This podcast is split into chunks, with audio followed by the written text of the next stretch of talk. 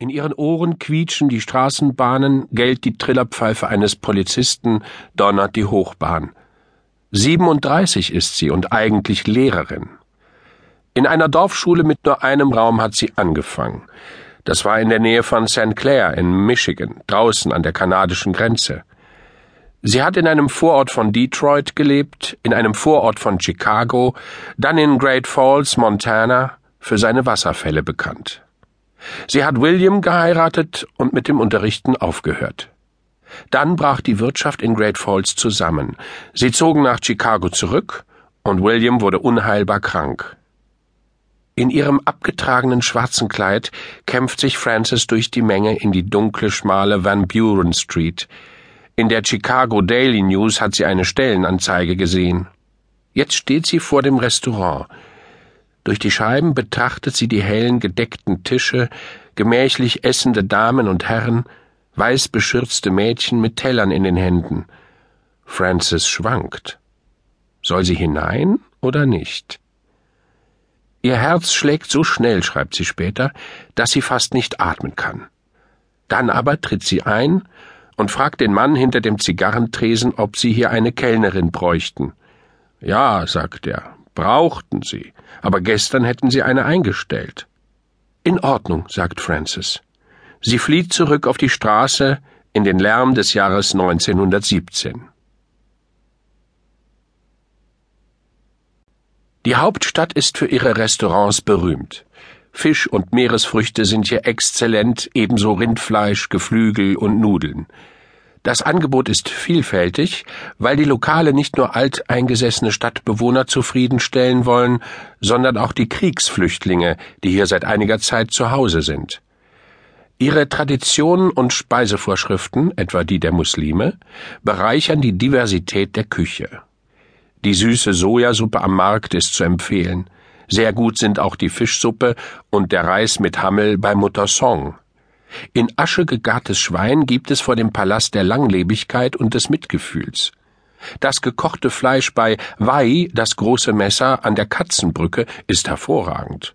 Und die Honigkrapfen bei Su Nummer 5 am fünfbogigen Pavillon ganz vorzüglich. Das berichtet ein Feinschmecker.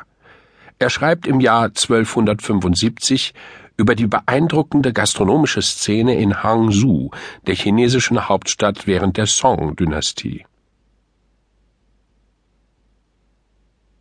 Die Geschichte des europäischen Restaurants beginnt damit, dass Menschen keinen Hunger haben oder so tun, als hätten sie keinen. In Paris mit seinen Unterernährten entspricht es um 1760 nicht dem elitären Zeitgeist, sich in einer Taverne, einem Gasthof, den Bauch vollzuschlagen. Wer etwas auf sich hält, ist sensibel.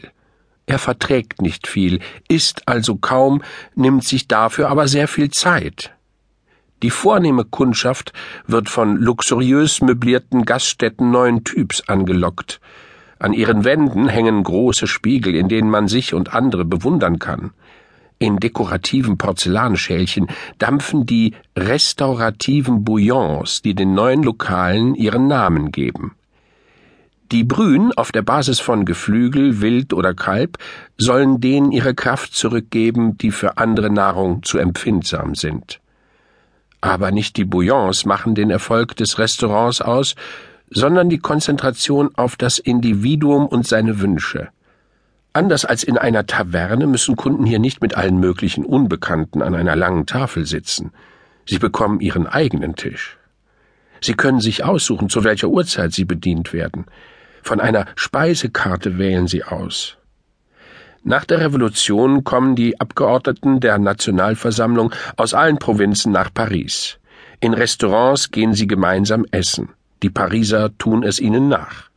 Und bald eröffnen Lokale, die ebenfalls den neuen modischen Namen führen, aber günstiger sind und weniger nobel als die Prototypen.